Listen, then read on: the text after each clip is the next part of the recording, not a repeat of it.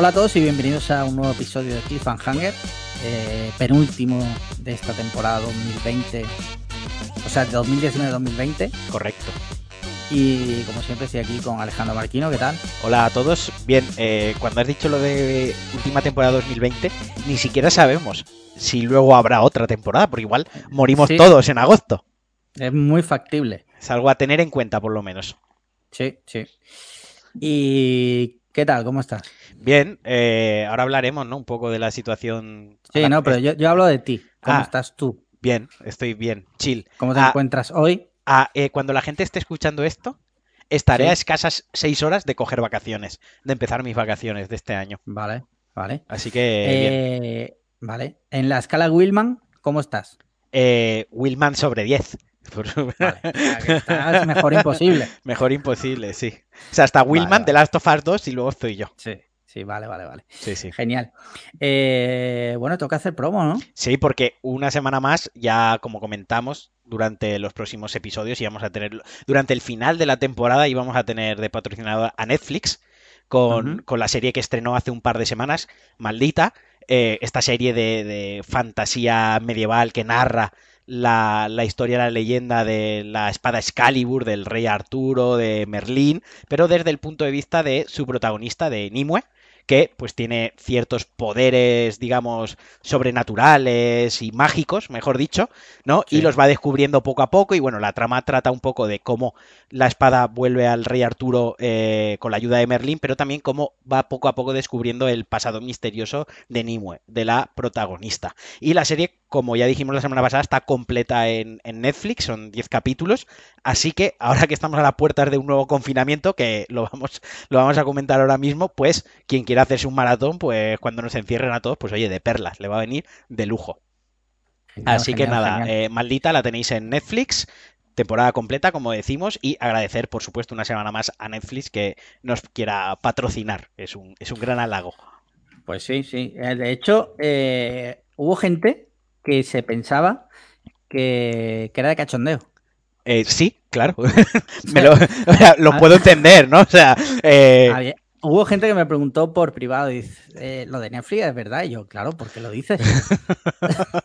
o sea, no nos ofendemos. eh, entendemos. Igual que otra vez decimos, ¿estáis tontos o qué? Pues esto no, esto totalmente Sí, sí, sí.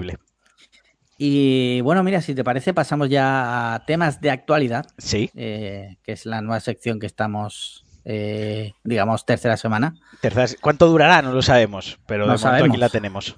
Mínimo hasta esta semana. Correcto. Y es que resulta que ha habido un tema que se ha hecho bastante fuerte en los últimos días, que es básicamente que todos los países están prohibiendo a la gente venir a España Correcto. Y por cuando, culpa al- del coronavirus. y cuando alguien viaja desde España a esos países, le, imparten una cuarentena de 15 días en plan súper brutal. El primer Sí, país sí. fue Reino Unido, el que lo implantó, y creo que fue Reino Unido de los primeros, Sí, pero fue el primero, fue el primero pero oficial. cuando Reino Unido hace algo en Europa, o sea, tiene bastante impacto a nivel sí. europeo, aunque ya no están casi en la Unión Europea, ya no son de la Unión Europea prácticamente, aún así sigue teniendo mucho arrastre y, y fue implantarlo Reino Unido y automáticamente otros países como por ejemplo Italia, que eh, me viene a la cabeza, y ya pues eh, África prácticamente, casi todos los países de África, Estados Unidos, Sudamérica, o sea, mm, Asia también, también Sí. impuso restricciones, se empezaron a cancelar vuelos de Europa y de otros puntos del mundo a España, o sea, fue como muy hardcore. varias, sí, varias eh, aerolíneas bastante conocidas directamente han cancelado todos los vuelos que tenían a España. O sea, Correcto. O sea, además, tirón. es, ha sido como muy eh, That's Escalate Quickly, ¿no? Esto Sí, ha sí, escalado sí. rapidísimamente porque fue como... No, no había terminado el Reino Unido de decir que, que prohibían los viajes, bueno, que recomendaban no viajar, no habían Sí, sí. terminado de dar la noticia cuando ya estaban cancelando los vuelos, ¿no? Es Exacto, como- sí, sí. O sea, estaba el cadáver cualquiera- caliente todavía, ¿sabes? Sí, sí, sí. Cualquiera diría que estaban deseando que pasara esto. Ahí está. O sea, pero es que mira, eh, lo que pasa que esto se va, esto se escuchará el viernes, ¿no? Eh, Sí. Lo estamos grabando martes, pero anoche se dieron cifras oficiales, anoche día die- 27, para poner en contexto, y España notificó 6.361 Sí. 61 nuevos contagios desde el viernes, es decir, en el fin de semana, 6.500 personas contagiadas. Y en solo las últimas 24 horas, es decir, del domingo al lunes, 855 personas. O sea, Sí, casi el que, millar. eh, te digo, mm, voy más allá. Hay una noticia de hoy Sí. que la estoy buscando por aquí, que si no me equivoco, sí, mira, eh, según Europa Press, Cataluña registra 1.055 casos y 22 muertes más que en el último balance. O sea, lo O de Cataluña está eh, descontroladísimo. De hecho, Totalmente. fue la primera comunidad autónoma en, en hacer obligatorio el uso de la mascarilla, a lo que el resto de autonomías, eh, comunidades autónomas perdón, de España le siguieron, excepto Madrid. Ahora hablaremos del caso de Madrid. Sí. Primera comunidad autónoma en el que prohibió ocio nocturno. Eh, esto siguió no tan, no tan hardcore, pero muchas comunidades autónomas también siguieron esa estela. Ha prohibido el botellón, que eso es algo como el botellón ya estaba prohibido, ¿no? Pero bueno, Sí, lo que- como se que, ve que, eh, aunque estuviera prohibido, ahora es como que van a- activamente a perseguirlo. a perseguirlo. O sea, a mí me denunciaron una vez por beber en la calle cuando era muy, muy joven. Pero Eh, no era haciendo botellón, en tu caso era porque ibas dando el cante tú solo borracho por la Sí. calle, bebiendo Don Simón. Claro, exacto. No, no, venga, va. En honor a esta sección que queremos que sea medio seria, eh, no, no, fue por estar con unos amigos, o sea, haciendo botellón al uso. Eh, pero nunca es difícil escuchar a alguien que lo ha De todas formas, el, bo- el botellón a día de hoy ya está como bastante No, no te creas, ¿eh? extinto, ¿no? No, lo que pasa es que tú ya eres muy mayor, igual que yo, ¿eh? Ojo, Sí. y salimos menos por la noche y lo vemos menos. O sea, eso. las zonas donde se practica botellón ya nosotros ya no las frecuentamos a la una de la noche. Tú a la una de la noche Claro. estás dormidísimo ya y es cuando los chavales empiezan con el botellón. Entonces, Puede no es ser. que haya dejado de existir, simplemente es que nosotros ya no lo vemos. Pero, Sí, sí, sí. pero vaya, que también lo, lo han prohibido. Y, y Tora, Torra, perdón, dijo ayer Tora. que, que, que si esto no mejoraba en 10 días en Cataluña, confinamiento en Cataluña. Y es decir, si tú ves que todo lo que ha ido implantando o llevando a cabo Cataluña ha sido seguido por el resto de comunidades autónomas, excepto Madrid, insisto, porque allí son muy listos, eh, pues esto se viene confinamiento, o sea, blanco y en, en botella, ¿no? o sea, tampoco hay que darle sí. mucha vuelta. Y el tema de, de Madrid es que te tienes que reír, TTQR, porque lejos de poner la mascarilla obligatoria, lejos de prohibir ocio nocturno, lejos de regularizar ciertas actividades, hoy ha dicho Ayuso, la presidenta, que quería sacar un- el carnet COVID. O sea, Sí. un carnet en el que quien ya hubiese pasado el virus o si hubiese hecho la PCR, tuviese el carnet para no llevar mascarilla, para poder ir a restaurar, o sea, para hacer, digamos, vida normal, ¿no? Sí. Que esto es una absurdez, porque los anticuerpos, igual que se desarrollan, se pierden. Por eso tú, Claro. tú puedes pillar una gripe un año y tres años después volver a pillar la gripe. Y además que eso, o sea, es como cuando se habló de negocios COVID free. O sea, un negocio COVID free Sí, eh, puede ser. no O existe sea, en realidad. es COVID free Si no entra hasta el momento, claro, hasta el momento que se va el tío de la, de, de la máquina. Una Claro. vez que entra una persona, tú ya no puedes gara- garantizar que es COVID free. Pues esto pasa igual con la persona. O sea, Claro, tú te haces el PCR, en ese momento y- no lo tienes, pero mañana, Claro. ¿quién te dice a ti que, lo tienes? mañana o 10 minutos después de salir de la clínica. Correcto, correcto. O sea, no tiene, Claro. No tiene realmente un sentido como tal, pero bueno, como la Ayuso esta está chaladísima, o sea, está ida de la cabeza, Sí. pues bueno. Quiero decir, eh, no sé si recuerdas en contagio, al final, cuando ya hay vacuna, lo que hacen es poner un brazalete a la gente que ya estaba vacunada Claro, para que pudiera incorporarse como a la vida más normal. pero, ¿no? pero eso cuando hay una vacuna efectiva, 100%, Claro, claro, claro. tiene- eso sí que tiene una lógica. Aunque Sí, aún sí, así sí, le. Veo, le veo el rollito levemente fascista a eso, ¿sabes? En plan de... es, un, es un rollo fascista, pero claro, hay que Lo veo, lo- que- simplemente digo que lo veo, o sea... Otra cosa es tener que... en cuenta que eso estaríamos hablando ya, que ojalá que eso no pase nunca, o sea, que sea solo de la película, pero estábamos hablando ya que en la película eso ocurre cuando ya el mundo O sea, está prácticamente devastado. Sí, sí. Entonces, O sea, ah, dicho esto, aún así, yo soy de los que creo que, dada la situación actual, porque creo que el mayor problema que está habiendo es que las autonomías tienen competencia.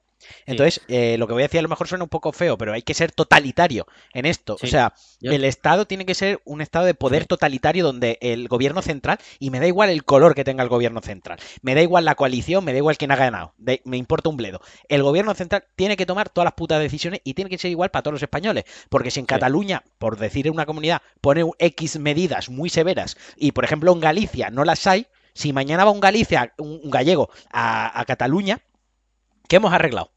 ¿Qué- ya. qué- ¿De qué sirve? O sea, Mm. claro, ese es el tema. Yo entiendo que en el funcionamiento de un país normal, como es España, en el día a día, pues eh, se llegó a lo de las autonomías. Claro, en su día. funciona bien y tal. El problema es cuando viene una cosa que es una pandemia mundial, lo que no puede ser que, o sea, Europa esté dividido en no sé cuántas naciones, cada una hace lo que le sale de la polla, pero es que encima. Cada nación, exacto, España dentro es como mini naciones para este tema. Exacto, no sé cuánta autonomía y cada una hace lo que le da la gana. 32 autonomías, creo que es. O sea, ahora de cabeza no lo sé, pero 32. En, en, este caso, yo estoy de acuerdo contigo que el gobierno tendría que coger y decir, mire, para esto vamos a hacer un mando único, como se hizo con el estado de alarma. 17 autonomías, 32. 32. Acabo de fracturar España hasta el infinito. 17, pero da igual que 17 son un huevo, ¿sabes? Y dos ciudades autónomas, Ceuta y Melilla, que esa no les importa a nadie. Pero sí precisamente creo que son los que tienen menos infectados, ¿no? ¿Puede ser? Puede ser, no lo sé. Pero. Eh, el, caso es ese, o sea, no puede ser que el país esté en una situación muy delicada y aquí cada autonomía haciendo lo que le sale de los cojones, que no digo que evidentemente cada autonomía y cada presidente está haciendo lo que considera lo mejor. En su, pero, en su, mente todo pinta espectacular todo lo que hace, ¿no? En su, mente, era espectacular. Correcto. Pero está claro que en una situación así el gobierno y si tienen que mantener estado de alarma para ello, pues que lo hagan. Claro. O sea, no te digo, no te digo confinar a la gente, pero mantener estado de alarma para que sea el gobierno central el que diga, oiga, aquí vamos a seguir estas pautas. Claro, claro. Punto. No, y luego, luego eh, está el tema de que, pues eso, que muchos países europeos están incentivando, están eh, a sus a sus ciudadanos a no viajar a España. Esto es peligroso por tiene una doble cara, ¿no? Eh, por una cara, obviamente, eh, el sector turismo se lleva un varapalo brutal. Un sector del que vive muchísima gente en este país. O sea, las cosas como son. sí, hay gente, y además Claro, el problema está en pensar que, le den por culo a los dueños de los hoteles. No, hombre, no. Pero es, que, eso afecta a todo. El problema no es ese.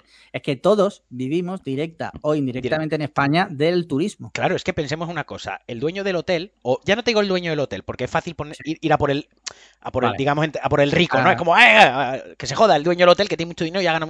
Vale, no nos vayamos a por el dueño del hotel, vayámonos a, por el camarero del hotel o a por la asistenta de habitación, la camarera de habitaciones o la, la recepcionista ¿no? Esa persona gana un dinero, que ese dinero luego se lo gasta pues en el Zara, se lo gasta en una ventana que le hace falta en su casa, en un mueble de, del Ikea, por ejemplo, ¿no? En un videojuego, en, una hamburguesa por la noche. Si tú chapas ese hotel, esa persona se queda sin trabajo. Si esa persona no recibe ingresos, no sale a gastárselo en otros negocios que no son turismo.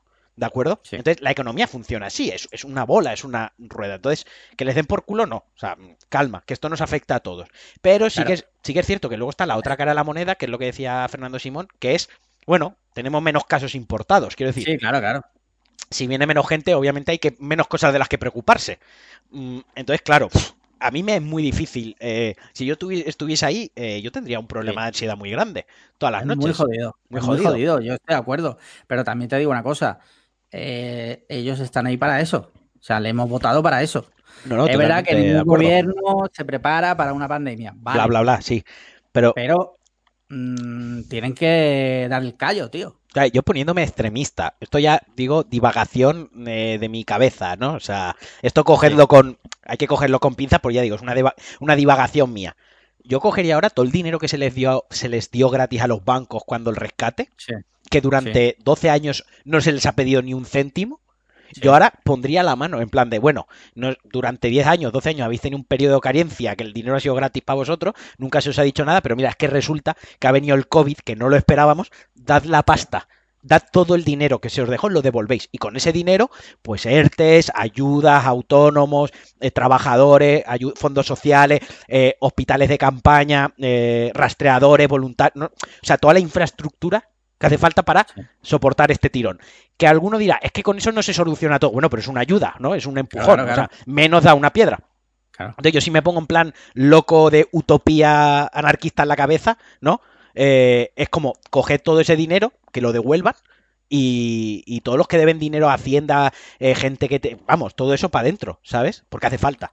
Porque hace falta para el país. Quiero decir, una cuestión de, de, grupo. Y no seré yo el más patriota, ¿eh? Pero sí que entiendo que esto nos afecta a todos por igual, tío. Y eso. Claro, es que si no, estamos hablando de que. Es que no vuelven a cerrar. no solo eso, sino que si esto sigue así, es la ruina del país. Y no, no, claro. Hay gente, hay gente eh, que dice, porque lo he leído en Twitter, es que hay que cambiar el tejido productivo del país, Mira, ¿vale? Pero sí. no es el momento. Claro. Vale, cuando, esto está arreglado, cuando esto está arreglado, el- arreglamos eso. el tejido productivo, que lo dicen así como el tejido, no sé, ¿sabes? De, el imen, ¿no? Sí, ¿Sabes? sí. No, que va y te lo reconstruye, los cojones. O sea, quiero decir, eh, el tejido productivo en un país se cambia en, en 30, 40 años. O sea, es una Claro. cosa larguísima. No, lo vamos a hacer ahora, en plena pandemia, en pleno Ahora. agosto, el mejor mes para estas cosas. Agosto, eh, lo vamos a cambiar ahora para ti. Chicos, para que tú estés contento y se te dé la razón, No, hombre, no. O sea, esto es más complicado. Y ojo, esto lo está diciendo una persona que yo eh, mi trabajo, o sea, mañana pasa otro confinamiento, estado de alarma, se chapa todo y yo sigo con mi trabajo. O sea, mi trabajo, yo sigo todos los días yendo a trabajar. O sea, el pan a mí no me va a fa- faltar. Pero, coño, eh, es que esto te afecta a ti, que eres mi mejor amigo, aunque yo no sea el tuyo. Esto afecta a muchos otros amigos, incluso a Juan Antonio, seguro. O sea, afecta a muchísima gente a la que aprecio o no. Afecta directamente, coño. Yo no quiero el mal para nadie, tío. O sea, es que Claro, to- nos afecta a todos. nos afecta a todos, tío. O sea, no hay que ser egoísta. No hay que ser egoísta, tío. No hay que ser egoísta.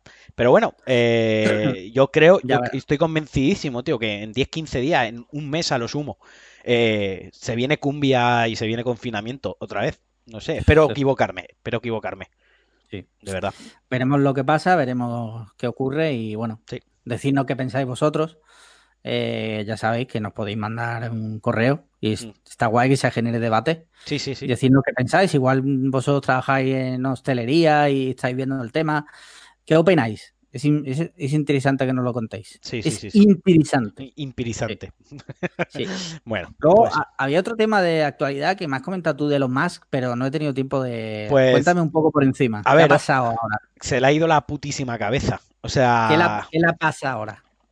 Pues mira, esto, a ver, eh, para hacer honor a la verdad, esta información la he recogido de Twitter, de Matías, o sea, hay que citar las fuentes, ¿no? Que está un poco feo, pero me he leído un hilo que ha hecho él hoy y me ha parecido bastante interesante porque ha sido un poco como el viaje a la locura de Elon Musk en, un periodo de tiempo muy breve, ¿no? O sea, ya es como que ya está ido en la cabeza, pero eh, primero empezó una entrevista al New York Times donde desafiaba a Johnny Depp a pelear en una jaula. Claro, a ver, no sé si sabes que Johnny Depp, eh, o sea, la mujer o la novia de Elon Musk, la, la que denunció a Johnny Eh, Depp por eh, maltrato. exacto, exacto, se ve que pues le fue infiel, eh, incluso con un trío se comenta por ahí, estuvieron en un juicio y tal, entonces Elon Musk y Johnny Depp pues están ahí un poco a- al rifirrafe, ¿no? Eh, de, de repente, ya está troleándome otra vez Alex con las putas fotos. Eh, es que tiene una, lo voy a contar ya, tiene una manía que hace una foto al monitor donde aparezco yo en la webcam, eh, inclinando el móvil, deformándome, haciéndome tremendo caracono, ¿sabes? Y entonces hay una cosa muy infantil, pero que a mí me hace muchísima risa, como casi todo lo que me hace risa a mí. Bueno, Sí. eh, lo que está contando, total, que el que se metió ahí por medio, ¿no? Eh, fue, eh, fue Mickey Rook, el actor. Sí. ¿Vale? Y se metió a decirle que un poco le dijo, ¿por qué no te metes con alguien de tu tamaño? ¿Por qué no nos pegamos tú y yo y vamos a mejorarlo? Ponemos 200 mil dólares cada uno y el que gane se lo lleva todo. Pero yo solo voy a, voy a solo pelear con mi puño izquierdo. O sea, con la mano derecha en la espalda. Mickey Rourke, Mickey Rourke le ha dicho eso A, Elon, a Elon Musk, el cual y- eh, se ha hecho Y Mickey caquita. Rourke, claro, y Mickey Rourke, ¿de dónde piensa sacar los 200 mil dólares? Porque a día de hoy te digo yo que no los tiene. ¿Te digo yo cómo se saca el dinero de estas cosas? Te digo No cómo sé. se... Pues se va a... No, pues se va a gente chunga. ¿O cómo Ah. lo haría yo? Yo me iría a gente chunga y le diría, mira, no tengo el dinero, pero si me dejas los 200 mil dólares, con los otros 200 mil que voy a ganar, te devuelvo los 200 mil más 50 mil de intereses.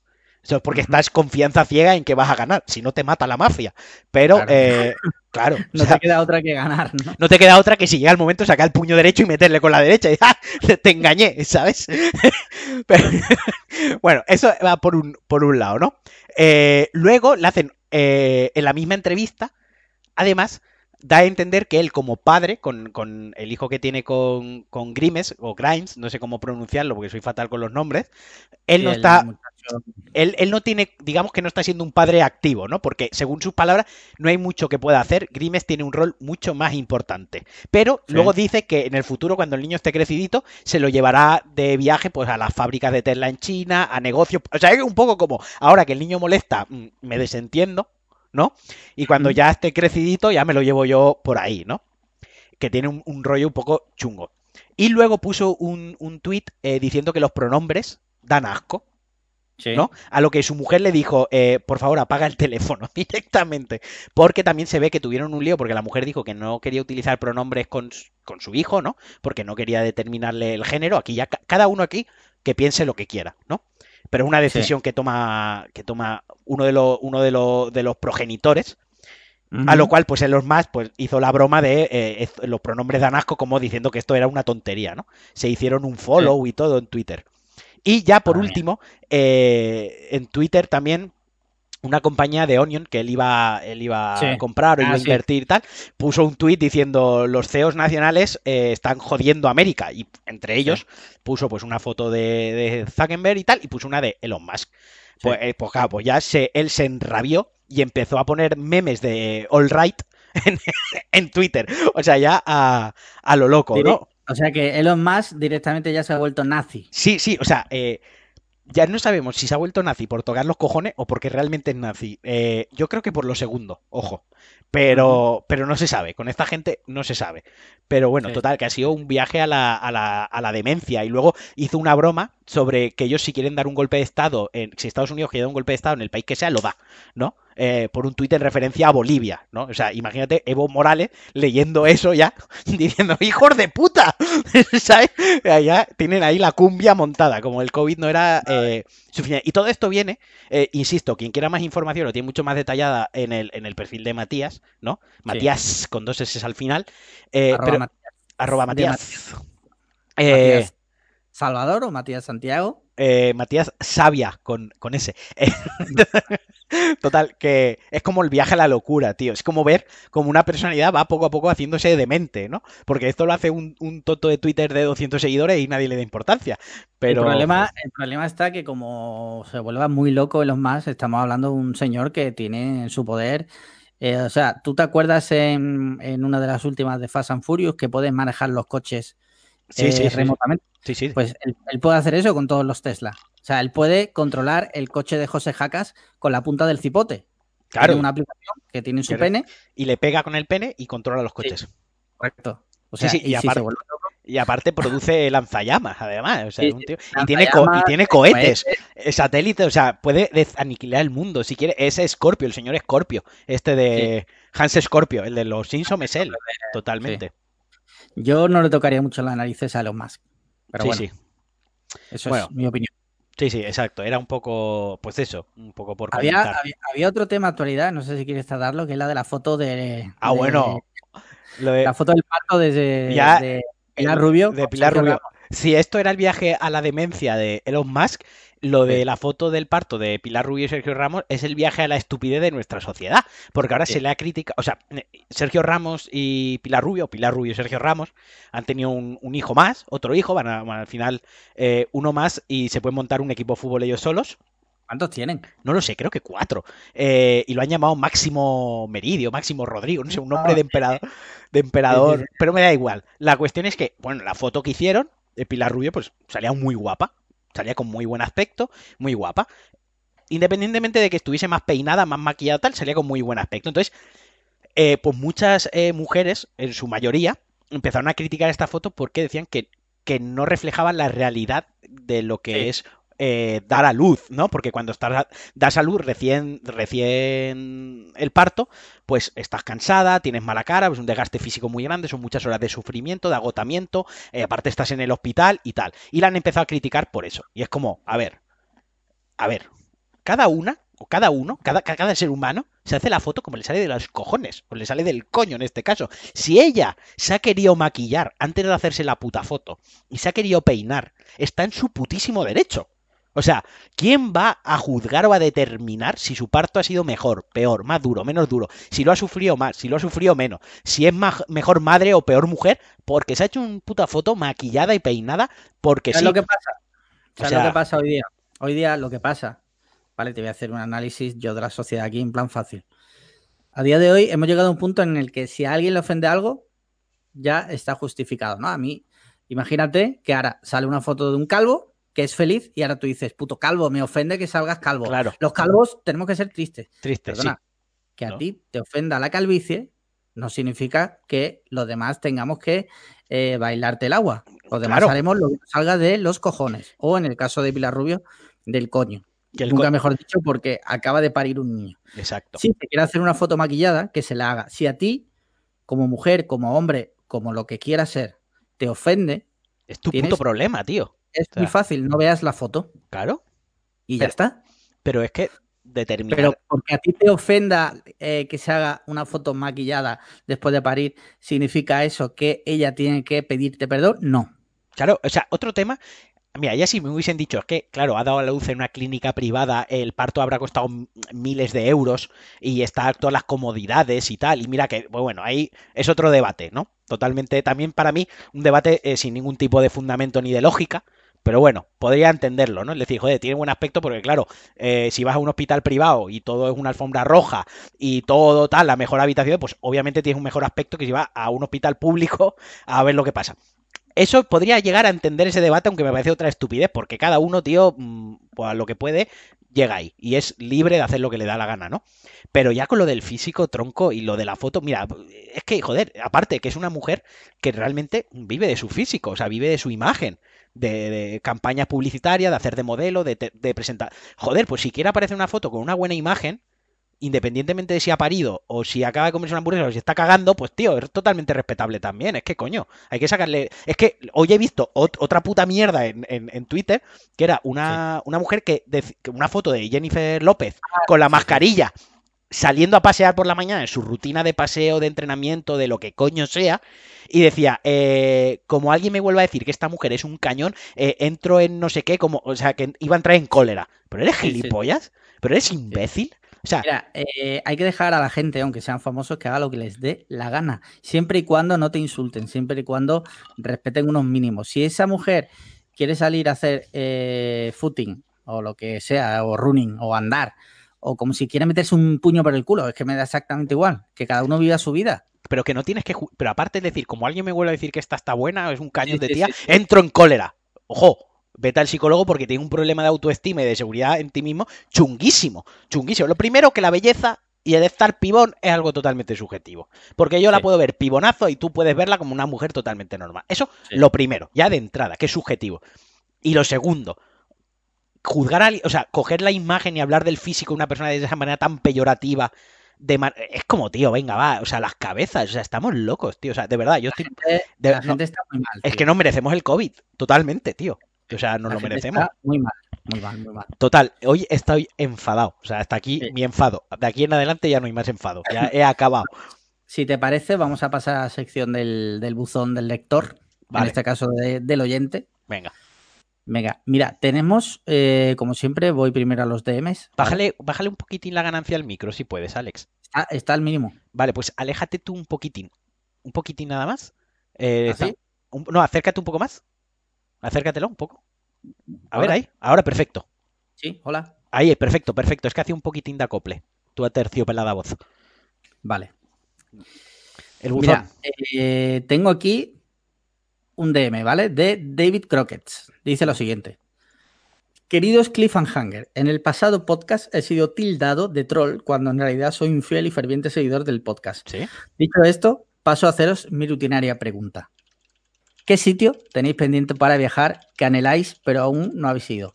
¿Qué os motiva para ir a ese sitio y por qué tiene que ver con la homosexualidad? Postdata, hablemos del muro, tu lugar favorito y cada día el de más gente.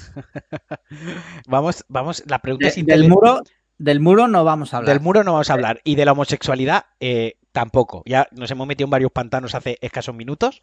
Eh, pero la pregunta, si quitas la, Sí, tontería, es, interesante. es interesante. Sí, Nuestro troll hace preguntas interesantes. exacto. Eh, dispara.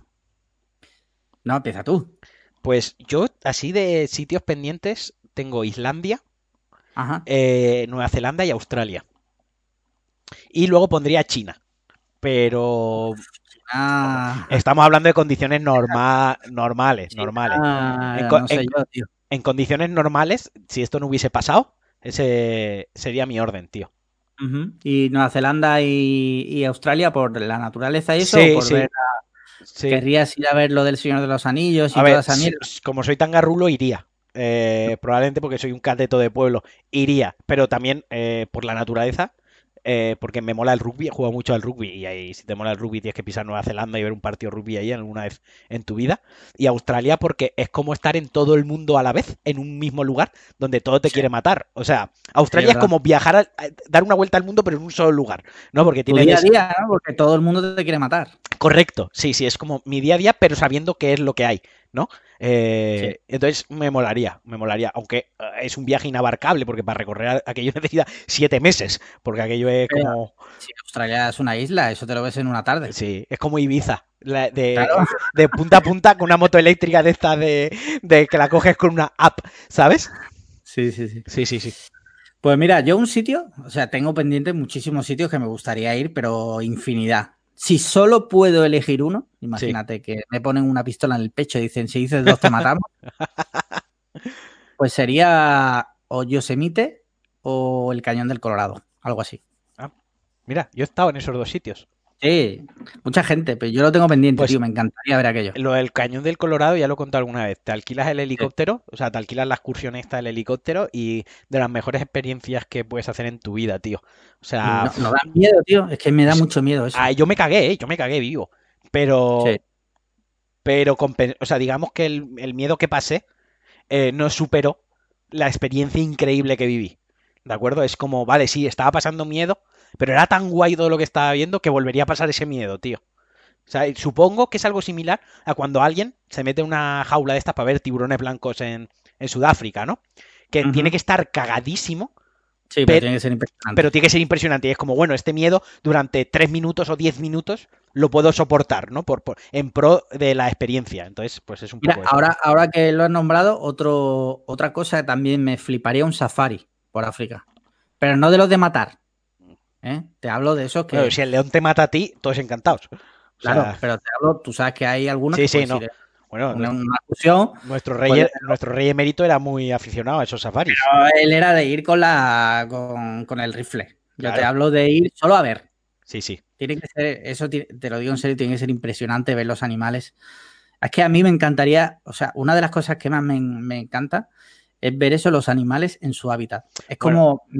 no es lo mismo no es lo mismo, pero aquí en España tienes Cabárceno, que es un parque natural donde los, animales están sueltos, o sea, relativamente sueltos. No, es un zoo, ¿sabes? Es una reserva más natural. Parecido, lo más parecido que yo he hecho es en Disney World en Orlando. Hay un parque que es Animal Kingdom y tiene un safari mm. que los animales están en libertad toda la libertad que te da un parque de atracciones, pero es bastante grande. Vale, pues lo que yo te comento de Cabárceno es lo mismo, eh, pero bien, sin Disney explotando animales, claro.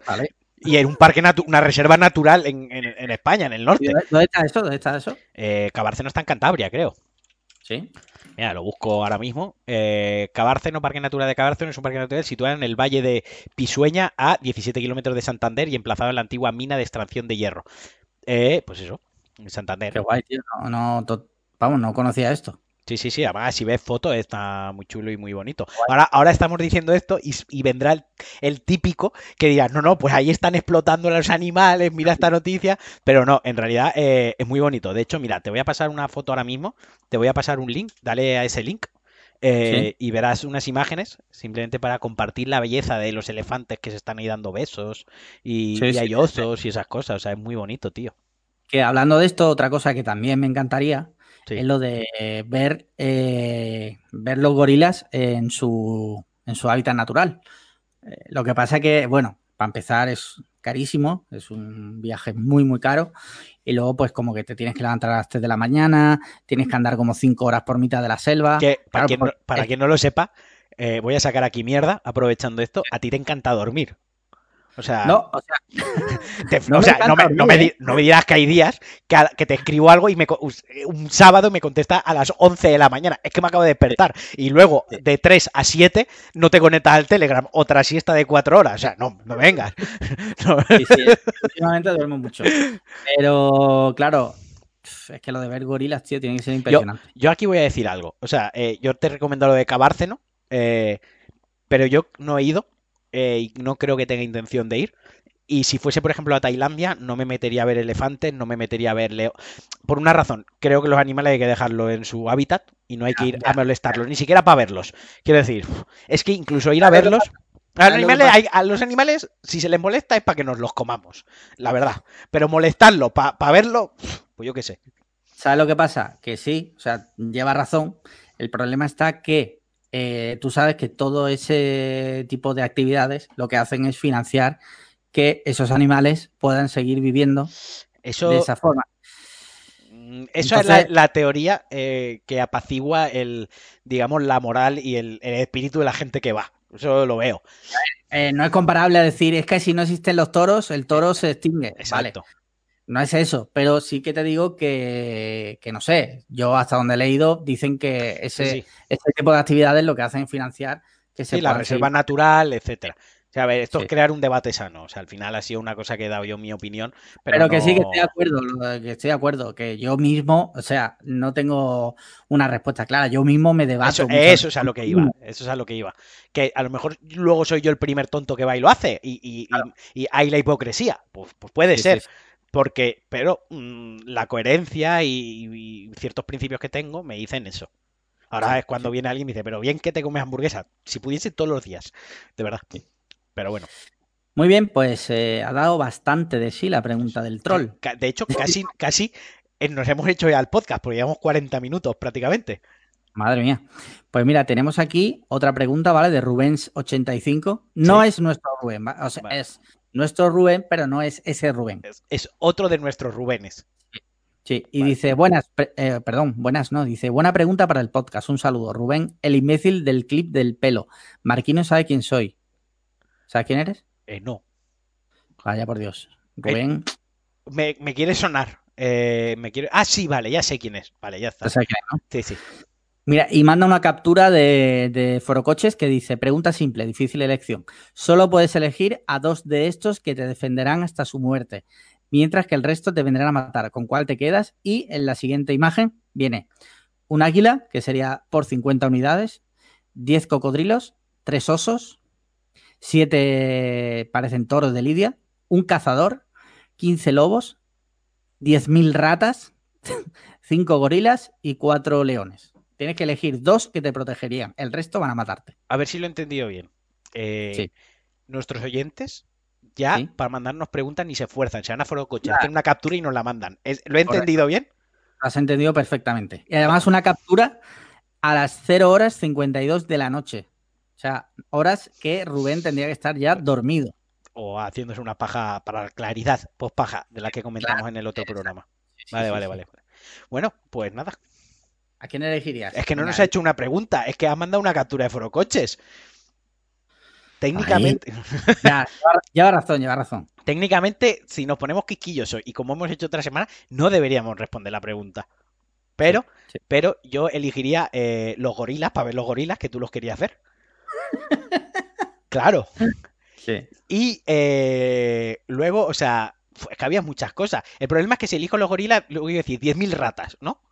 Pero Sí. claro, que probablemente lo- los 5 gorilas revienten las 10.000 ratas a puñetazos contra el suelo. Si cojo cocodrilos, probablemente los cocodrilos quieran matar. O sea, elija lo que elija antes de que nadie. No me van a proteger porque se van a matar entre ellos. Claro. Claro. Entonces, eh, echo a correr. Directamente echo a correr. Y no elijo a nadie y echo a correr. Yo elegiría, por elegir, cinco gorilas. Creo que los gorilas son además buenas máquinas de, de pelea y de matar. Y eh, 50 águilas, por el sencillo motivo de que tengo una águila tatuada. Mm. Y es un animal que me gusta mucho. Y además, los 50 águilas te pueden avisar cuando vienen los otros. Igual con suerte incluso te sacan algún ojo. Exacto. Sí, sí, sí. Sí, sí. Muy bien, se acabaron los DMs. Tenemos un correíto, Venga. ¿vale? Ten- tenemos un correo, dice, buenas, otras, bueno, es Rubén, este sí es el Rubén. Joder. Este es nuestro. Dice, buenas, otra semana más aquí dejando comentarios. Lo primero querría que nos aclarara lo... Vale, esto me ha dicho, perdona, es que esto me dijo, eso no lo leas. Dice, y lo segundo es, ¿creéis que algún día... Dice, ¿creéis que algún día algún restaurante de lo que sea pueda innovar algún tipo de suscripción para comer a tutti todo lo que queramos? ¿O algún tipo de tarifa en un futuro para poder ver pelis en el cine las veces que queramos al mes? Un abrazo del Rubén de siempre. Ah, mira, se ver. presenta. El Rubén de siempre. Esto ya existe. Lo del cine sí existe, No, y lo de los restaurantes también. Se, se- se llama buffet libre. pero eso no es una suscripción. es lo más parecido a lo que te va a ofrecer la hostelería nunca, a una suscripción de pagar un fijo y comer lo que te dé la gana. Sí. O sea, nunca va a existir. Nunca, por, por, la propia definición, y no me voy a poner pesado, porque ya llevamos 40 minutos de programa y no nos vamos a extender más con esto, pero por la propia naturaleza y la propia definición del, del, del negocio, nunca te van a poner una tarifa que tú pagues 15 euros, por ejemplo, o 35 sí. euros al mes, y puedas ir todas las veces que quieras a comer hamburguesas a ese local. No va a suceder. Vale. Básicamente porque los márgenes que maneja la hostelería no dan para eso. Ahí está. Entre eh, esa era. Tampoco me quería poner eh, pedante con el tema de la hostelería, pero básicamente por ahí van los tiros. O sea, lo más parecido que vais a obtener es lo del buffet libre. Y yo he trabajado eh, montando un, fe, un, buffet libre y yo no voy a buffets libres. Hasta ahí. no? ¿Por qué? Yo no voy, tío. Pues no, coño. ¿Recicla la, ¿Recicla la comida o qué? Hombre, por supuesto, tío.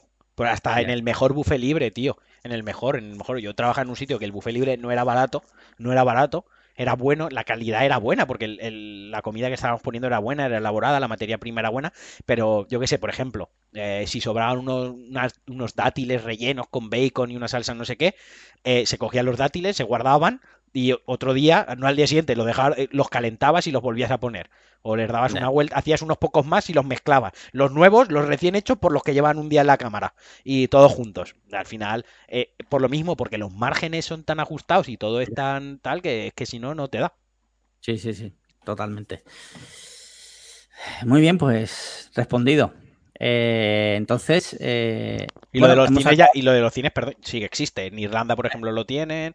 Estados en, Unidos, en Estados Unidos, en Estados Unidos también. también. existe. Y en España, yo creo que no. Que yo espero. Eh, el otro día puse un tuit, además, referente al tema, que es que eh, los cines están bajando todos el. O sea, ahora todas las sesiones, todos los días de la semana, vale 5.90, ¿no? Sí. Y es como hijos de puta. Si lo podéis hacer ahora que nadie va al cine, porque no lo hacíais antes cuando iba todo el puto mundo al cine. Es decir, lleváis años culpando al IVA cultural sí. de que las salas cada vez se llenan menos. Rebajaron el IVA para el cine, la, la, entrada costaba lo mismo, por lo tanto ellos ganaban más céntimos, ¿vale? Nadie me va a decir, no, que son 10 euros más. Bueno, vale, pero sigue, pero sigue siendo un incremento de, de su ganancia a costa de algo por lo que habían protestado toda la puta vida. Y ahora resulta que las ponéis a 5,90 todos los días, todas las sesiones. Eh, no. O sea, quiero decir, mmm, ya. me ha visto mal pelo. O sea, me ha visto mal pelo. ¿Sabes? Ya. Entonces, yo creo que en España la industria del, de las salas de cine, mejor dicho, eh, está montada de tal manera que es una mafia, con precios pactados entre las salas. Porque el, el, cine vale lo mismo en todos los sitios, excepto que si pillas una promoción de estas de 2 por 1 promoción del. O sea, vas con la mierda de los puntitos, ¿no? Eh, pero las palomitas valen lo mismo en todos los cines, la Coca-Cola vale todo. Es que, joder, que eso está prohibido en España, pactar precio dentro de una industria. Y en los cines, en la sala de cine, se ve eh, en plan más sangrante. La, la, la Coca-Cola de los cines es lo único, el único líquido más caro que la tinta de impresora. Sí, sí, o sea, aparte. Y además es de polvo de este, de soda, ¿sabes? O sea, es una lo, puta locura, ¿sabes? Una locura increíble. Entonces, eh, no vamos a ver que eso lo van a implantar en España. Y si lo implantan será con alguna mierda tipo eh, hasta un máximo de 10 mm, películas al mes. Sí. O luego te ponen lo típico de no incluye las pelis de Warner. Exacto. No, no, sí, no, final, no incluye la... las de Warner, la de Disney y las de Nolan. Digo, coño, ¿para qué voy sí. al cine entonces, sabes? Al final, y solo puedes ver el padre no hay más que uno, dos. Dos. O a, Superagente McCain. ¿Sabes? Te, te dejan así. y solo la puedes ver en la sesión de las 4 de la tarde. Como, venga. Sí, sí, sí, sí. Entonces, pues eso. Bueno, pues había, dicho, había, dicho, que va hasta enfado, pero, pero es que no paran sí. de enfadarme. Eh, ¿Te parece que hablemos? Hoy sí, hoy sí traigo un hoy, caso. Hoy que no tenemos hoy. tiempo, hoy traes el caso. Muy bien. Por eso, lo dejo para la semana que viene. Eh, venga, lo dejamos.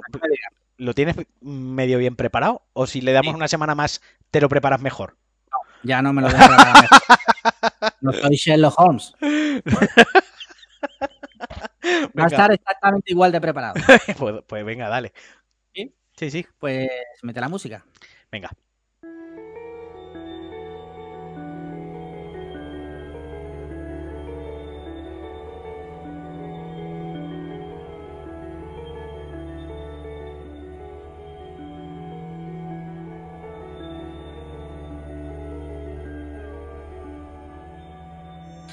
Hola y bienvenidos a Noches de.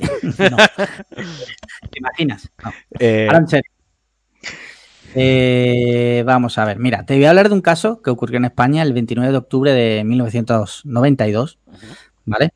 Es un caso que eh, me gusta, me gusta especialmente, porque eh, tiene muchas incógnitas, ¿vale? No, no, no, te voy a dar spoiler, pero mira, el 29 de octubre de 1992, eh, los padres de Gloria Martínez la ingresan en un psiquiátrico por problemas eh, que tenía, la chica pues tenía problemas, la pobre tenía 17 años y los padres deciden ingresarla para ver si, no sé, si mejora un poquito. Entiendo. Entonces, bueno, pues los padres se van uh -huh. y nada más ingresarla y debido al estado, al estado de nerviosismo de Gloria, es atada a la cama y sedada, ¿vale? Está sí. muy, muy, muy nerviosa y total, no les queda otra a los trabajadores que atarla y sedarla. Vale. Eh, de madrugada, Gloria empieza a llamar a, a, alguien, por favor, que la ayude porque tiene que ir al baño. Entonces llegan, la desatan y en ese momento ella aprovecha para saltar por la ventana. Ella era miope, iba sin gafas y descalza. Vale. Salta por la ventana y supuestamente esa es la última vez que se ve a Gloria. O sea, no, no se mata. No. O sea, no hay cadáver debajo de no la cadáver. ventana. Vale. Vale, vale. vale, Esa es la última vez, teóricamente, que se ve a Gloria. Vale. Te comento. Eh, según las teorías, ¿vale? Porque hay varias versiones de, de, de, la historia. Supuestamente Gloria corrió y escapó del centro saltando una valla, la valla que dividía el, el recinto, que desde fuera tenía dos metros de altura. Uh -huh. eh, en ese momento ya no se sabe nada más de Gloria. La Guardia Civil registró el, toda la finca e incluso zonas colindantes, pozos, acequia, todo eso para encontrar algo, porque ella supuestamente había huido y eh, no encontró nada, ni rastro, ni rastro.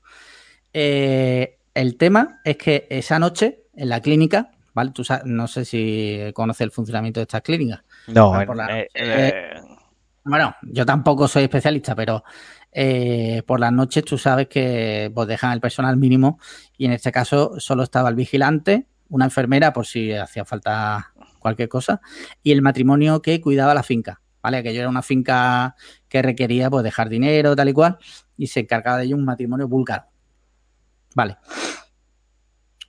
Eh, en 1993, unos ex trabajadores de la, de la, de la clínica eh, denuncian en interview que Gloria nunca llegó a salir de la clínica. ¿Cómo? Eso lo dice unos ex trabajadores de la clínica en el 93, en un reportaje de interview, dicen que Gloria, según ellos, nunca llegó a salir de la clínica. Entiendo. Entonces, eh, ¿qué hipótesis se baraja? Vale. Hipótesis las que tú quieras, pero déjame que termine y ahora si te parece al final hablamos de todas las hipótesis posibles. Vale. ¿Qué pasa? Que según el guardia civil que investigó el caso, vecinos de la zona dicen que esa noche oyeron pasos por fuera de la casa, de hecho los, los perros saltaron y se pusieron a ladrar, un trabajador de una gasolinera cercana eh, asegura que la había visto a ella, a Gloria, llamando por teléfono eh, en una cabina. Recordemos uh -huh. que en 1992 había cabinas de teléfono. Sí. Y un tercer testigo dice que pasó la tarde del día 30, recordemos que ya desaparece el día 29 por la noche, dice que pasó el día 30 con unos jóvenes franceses y Gloria en un camping de la zona. Pero ninguna de estas pistas llevó a, a encontrar a Gloria. ¿Vale? Uh -huh. Un año después, en un tercer registro de la Guardia Civil, se encontró un agujero en la pared de la enfermería de la clínica, una bolsa de plástico con ropa interior y un cinturón de gloria. Vale. Vale. Uh -huh. En 2009, una perito llamada Amparo Huélamo ¿Sí? dijo que una periodista le dijo a una periodista de La Verdad que había tomado un refresco con Gloria y que estaba bien y era madre y era madre. O sea, había tomado un refresco con ella, la había reconocido y le había dicho que era madre y que estaba bien. Eh, ella supuestamente se lo comentó a la policía, pero esto tampoco llevó jamás a encontrarla. Dale, o sea, bueno, sí, acaba. Sí, ya termino, perdona.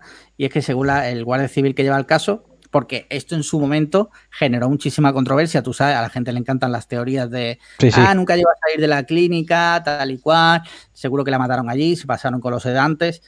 Pero el guardia civil que investiga el caso uh -huh. cree al 100% que sí que escapó y que posiblemente pues se perdió, se fugó, ya ahí sí que no tiene más pistas. Pero él asegura que sí que salió de la finca.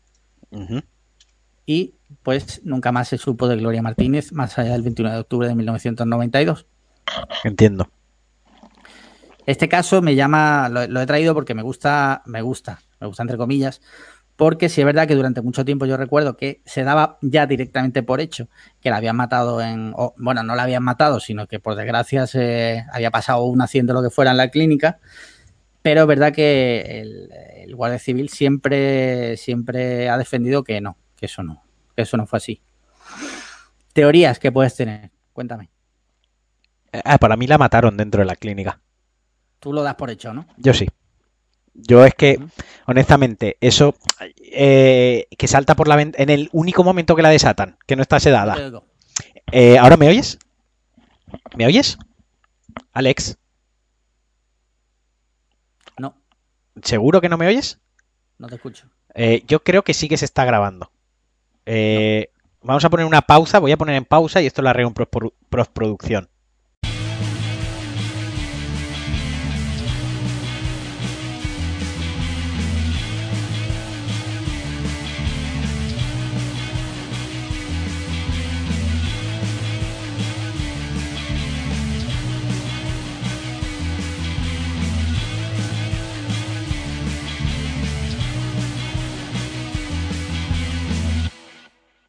Bueno, ya hemos solucionado los eh, problemas técnicos, como se soluciona en la informática, que con magia. O sea, no sé qué he tocado, que Alex ya me oye. O sea, vosotros habéis escuchado lo que yo estaba diciendo, pero Alex no me estaba escuchando. Yo estaba diciendo, retomo, que me parece mucha casualidad que una chica que siempre está sedada, que está atada, en el único momento que la desatan y en el único momento que no está sedada, en ese momento salta por la ventana. O sea, es mucha casualidad.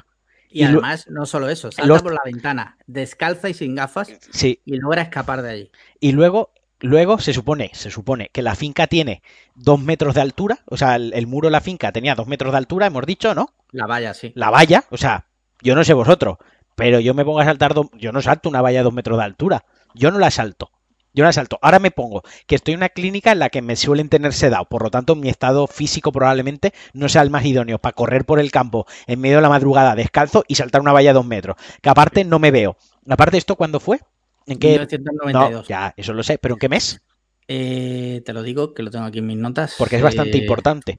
29 de octubre. O sea, eh, Ahí ya hace hace un frío. frío de cojones. Sí. Porque aquí ya en Valencia hace frío por la noche, imagínate en medio del campo en una finca. O sea, un frío Ese, de. eh, creo que fue en Alicante, además. Pues hay un frío de pelotas. Quiero decir, Sí. todo eso y nunca más se vuelve a saber de ella. Y de repente, una perito Sí. se la encuentra un día en una cafetería y le cuenta su puta vida. La perito en ese puto momento no llama a la policía. Parece ser que llamó después. Ah, pero no, pero, pero, pero un caso así, llamas en el momento. O le haces una foto, porque, te- porque ya en Sí. 2009 ya, ya tenían mm, cámara los Sí. móviles, por, por mierder que sea, ¿sabes? Le haces una raro, puta foto. sí. O sea, eh, se ha investigado si esa perito tenía relación con alguno de los trabajadores que esa noche estaban en la finca. Cuidado, porque igual tienen relación de segundo grado parentesco, cuñada del primo de no sé qué, Sí. y ha dicho, yo la he visto y está cubriendo, no lo sé, es que me- si me pongo a ser Sí, sí, retorcido, esto me encaja perfectamente. Y puede ser que muriese dentro de la clínica. Por un, por un accidente, en plan, le hemos puesto mucha dosis de medicación y la ha palmado. Puede ser. Por una agresión sexual o por un, crimen violento. Puede ser también. Y Mm. mm, se han deshecho del cuerpo. En una finca, en medio del campo, yo qué sé, eh, tampoco es tan complicado si se ponen, ¿sabes? Sí, sí, sí, sí. Y si a eso le sumamos que era una persona con, con problemas a lo mejor de esquizofrenia, eh, Mm. de personalidad, mm, de Sí, ansiedad, o sea, bipolar y tal. bipo- que, que su comportamiento habitual, digamos que no era el más coherente, pues si tú le dices ha escapado, la policía va a decir, pues puede ser que se haya escapado, ya ha echado a correr. Encaja, podría ser, ¿no? Sí. Entonces, si me pongo a pensar chungo, tío, yo creo que esa chica ni siquiera ha salido de la habitación. La verdad. Eso es lo que mucha gente piensa y mucha gente ha pensado durante mucho tiempo. ¿Cuál es la verdad? Pues no lo sé. No lo sé. Aparte, has dicho que los que cuidaban la finca eran extranjeros, ¿no? Pues lo que no. Eran búlgaros. Eran búlgaros, ahí lo- ahí, ya está. fin de la investigación. Que no, Sí, es, sí, es- sí. es broma, es broma. Bueno, pues esto es todo. Este ha sido el caso de Gloria, la verdad. Es un caso interesante y que me da mucha pena porque esos padres, tío, Ya. a su hija ahí por un bien. Esto es, esto es algo que ha pasado, que pasa muchas veces, eh, sobre todo Marta Castillo es el, el- el ejemplo principal, que muchas veces es realmente dónde está el cuerpo. Sí, ese es O sea, el tema. Eso Es como, peor. déjanos, o sea, en una- eh, muy triste y muy duro, ¿eh? Por supuesto. Pero en el momento que encuentran el cuerpo, pues oye, eh, se le da sepultura según Sí. cada uno sus creencias y lo que quieran hacer. Pero ya lo hacen, ya lo hacen, o sea, ya sabes que eso está cerrado. Sí, sí, Y con ya el- puedes descansar entre Ya, comillas. puede- o sea, ya con el cuerpo se puede hacer una autopsia, te pueden decir, pues mira, sufrió, no sufrió, pasó es. Por muy duro que sea la información, pero más dura es, más duro es no tener la información, creo yo.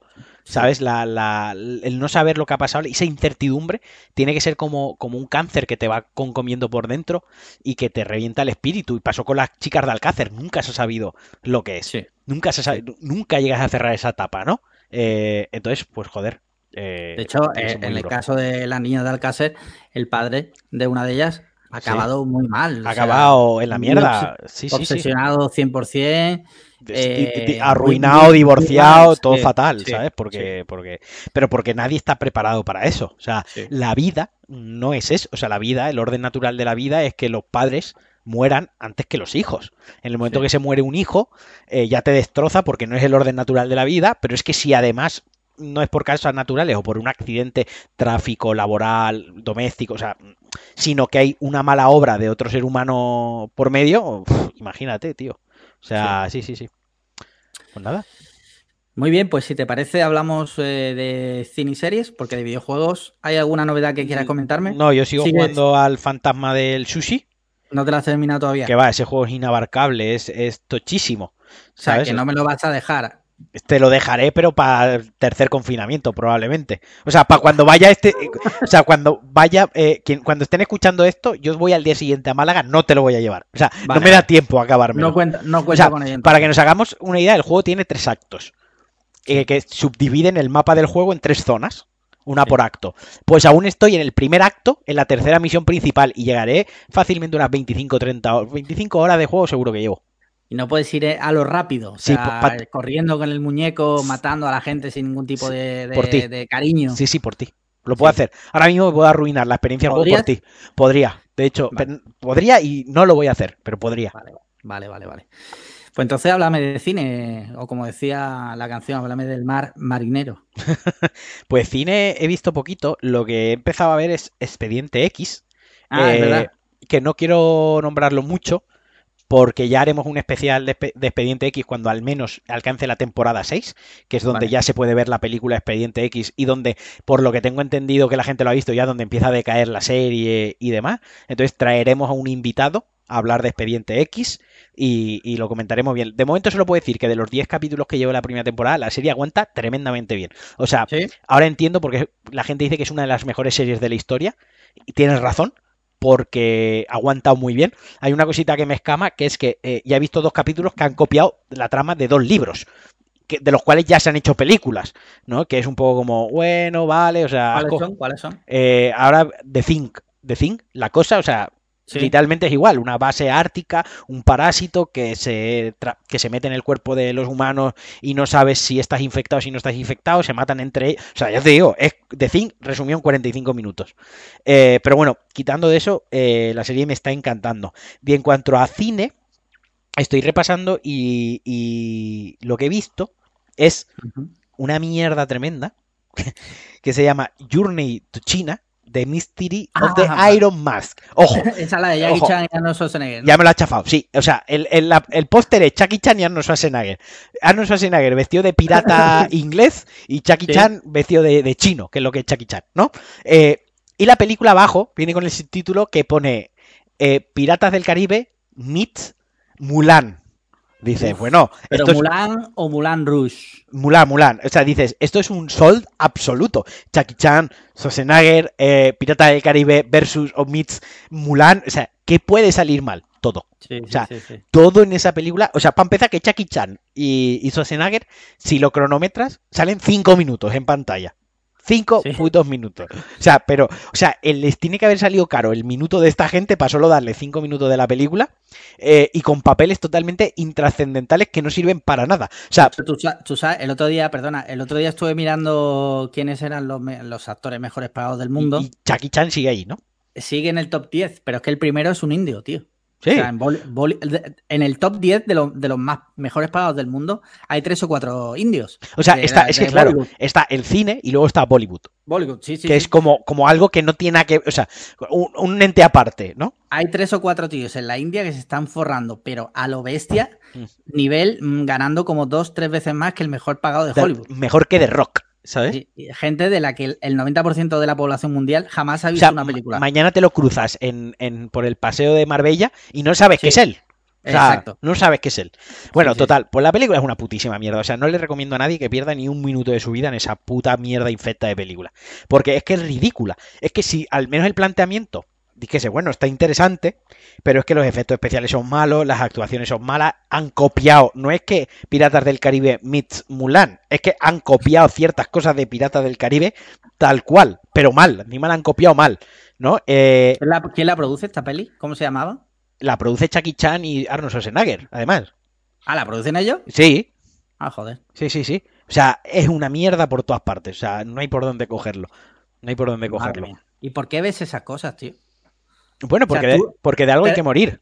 Te ¿sabes? recomiendo el otro día que veas La Soga, porque es una película plano secuencia, tal y cual, y tú coges y dices, ah, me- esa- de esa información no extraes absolutamente nada y te pones la mierda infame esa. Correcto. Te voy a dar algo que en parte, en parte me vas a entender. Porque encontrar la soga en buena calidad es jodido. Y esta acaba de salir, la de Chucky Chan, y entra Sí. y hay 40.000 torres para bajártela de puta madre. Entonces es como eh, el esfuerzo es nulo, ¿sabes? La recompensa es nula también, porque solo has perdido me- tiempo.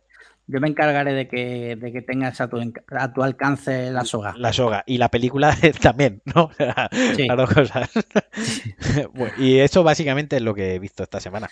Mira, yo he visto una peli que se llama El Rey de Staten Island. Esa la quiero ver, esa la quiero De ver. La estrenan esta semana, si no me equivoco, en cines. ¿Sí?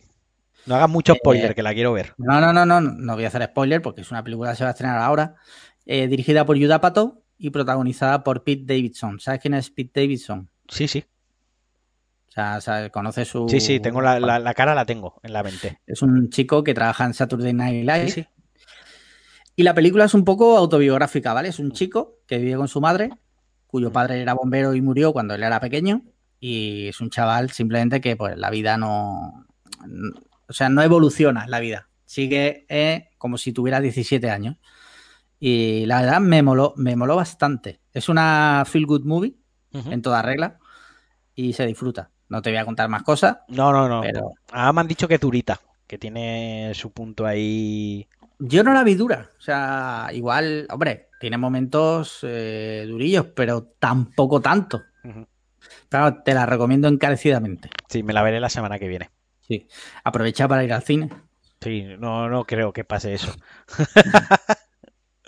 No sé si Y- volver a, a pisar una sala de cine, ¿eh? O sea, me estoy acostumbrando a no ir al cine. Hombre, Tenet, tío, Tenet, por cierto, ahora eh, eh, hoy ha salido Que tiene fecha concreta de estreno. el 28 de agosto. Pero Sí. vamos, el 28 de agosto ¿De qué año? no, de este año. O sea, si se estrena, acabaré comiéndome mis palabras e iré a ver Tenet, porque la quiero ver mucho Sí. y es Nolan. Eh, pero es lo único que me va a hacer ir al cine. Quiero decir, es como cuando te dejas la cerveza o te dejas el fumar. Como Sí. ya me he desacostumbrado a ir al cine, tremenda pereza ir ahora al cine, ¿sabes? Ya. O sea, es como... También te digo que toda la gente que he leído que ha ido al cine ¿Mm? dice ahora mismo que es el lugar más seguro de todos los que ha Porque, ido. porque O sea, no hay nadie. Porque no hay nadie. Porque eh, te obligan a tener la mascarilla todo el rato puesta. Ya, ya me has matado ahí.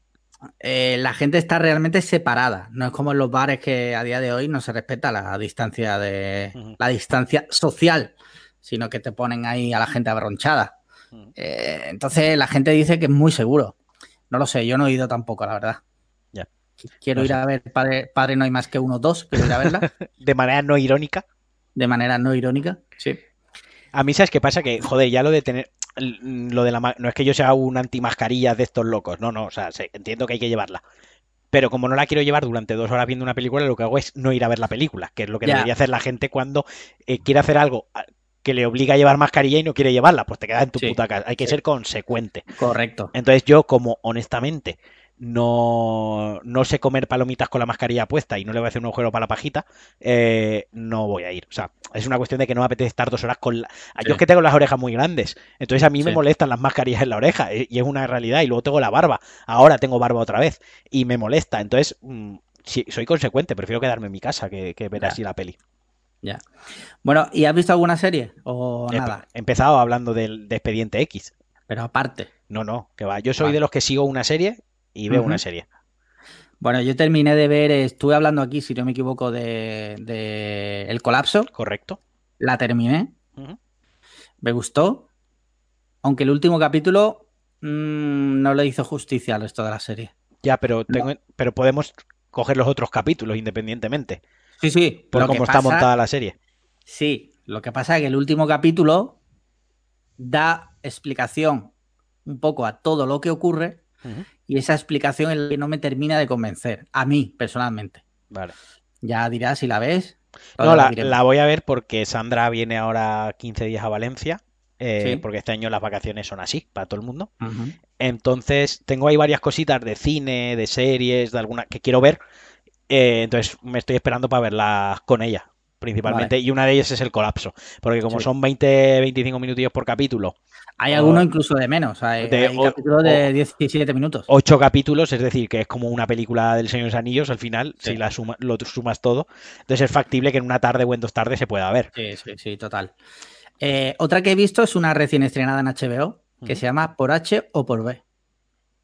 Española. O por O. O por O. Por H o por B, española. ¿De qué va? Es de unas chicas que son de Parla y se mudan a, a Malasaña. Ajá. Y la serie va de, bueno, de que son chicas de Parla, son chicas de pueblo Sí, y van dando el cante por Malasaña. ya. De momento no me llama mucho la atención porque creo que es caer en los tópicos de la gente de pueblo, pero Pero está guay. A ver, nos la tragamos eh, rollo dos, en dos días vimos toda la serie. Nos gustó. Reconozco que nos gustó bastante. sí. Sí. Sí. Y ahora estamos, hemos empezado una de la BBC que está en Netflix, que se llama Doctora Foster, que está guay también, por ahora. Es una especie de thriller psicológico de una doctora que se entera que su marido eh, tiene un amante, ¿vale? Digamos que ese es el punto de partida. Ajá. Son de esas que me gustan a mí, tú Sí, sí, sabes. sí, ¿no? sí, sí. Sí. Ya te contaré, son solo dos temporadas de cinco capítulos cada una. Ah, muy bien. Que, sí, sí. Y ya está, no he visto nada más. El telediario. Pues ya está. Pues ya el lo telediario, eh, que es, en sí el telediario es una película de terror. Es una la película verdad. guapa, sí. Sí, sí, sí, sí. Antes era la película que te has montado, ahora ya no hace falta montarse películas porque, porque Ya tenemos, tenemos la realidad, que ya es la mejor película ahora mismo. Sí, sí, sí, sí. Y ya está, bueno, pues. ¿Te imaginas, no sé. ¿Te imaginas dentro de 20 años cuando hagan películas sobre el 2020? Joder, ¿te imaginas? ¿Te imaginas? ¿Poder de 20 años? Exacto. es- bueno, pues nada. Eh, ya ¿Algo- está. ¿Tienes algo, algo que decirme? No, no, ya está, ya está, ya, ya hemos acabado. Voy a entrar en. ¿Cuánto tiempo llevamos? Eh, pues ahora mismo con, con el otro corte y este creo que llevamos una hora y cinco minutos, una hora y diez minutos. Vale. No lo digo, voy a entrar en el país a ver si había alguna noticia. Relacionada con el corona. No, en general, algo reseñable, pero no hay nada. No hay nada. Así que nada, ya aquí lo podemos dejar, ¿no? Si te parece. Pues sí, pues hasta aquí el podcast de hoy. Muy bien, pues como siempre, muchas gracias, Alejandro. Muchas gracias a los oyentes por haber estado ahí. Ya sabéis, por favor, dejarnos comentarios en iVoox y en Apple Podcast. Es Correcto. importante. Muy bien. Y, Y- mandadnos preguntas, mandadnos lo que queráis, os podéis unir al canal de Telegram y Sí. podéis mandarnos algún euro al coffee también si queréis. Importante. Todo eso es importantísimo. Y muchas gracias a Netflix una semana más por confiar en nosotros. Correcto. Y llevad mascarilla, hijos de puta, no seáis cabrones. Importante, sí. Menos, eh, menos eh, en casa. O que tú sabes que en Corea en su momento recomendaron a la gente llevar mascarilla en casa también. Claro, si vives con alguien tiene toda su lógica. Sí, sí. Y nada más, el siguiente capítulo será el último de la temporada. Sí, tendremos eh, invitada el próximo capítulo. ¿Sí? ¿Quién es? ¿Puedes decirlo? Sí, viene Sandra. Pero no me dijiste que había otra invitada más. Eh, ¿Otro invitado más? Sí, pero se ha pasado porque tenemos una organización de mierda. Entonces, era? era? Barredo.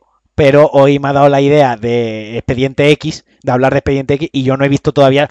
Suficiente serie de Expediente X. Entonces, a la vuelta, eh, ya estoy hablando más de los más de lo que debería de los planes que tengo para el podcast, que ni siquiera ni siquiera te los revelo a ti. Eh, en septiembre mi idea es haber acabado Expediente X o al menos haberla avanzado lo suficiente como para poder invitar a alguien que, es, que ha visto mucho Expediente X y lo vive y poder mantener una conversación interesante y, que aporte, ¿sabes? No decir, está muy guapa y ya está.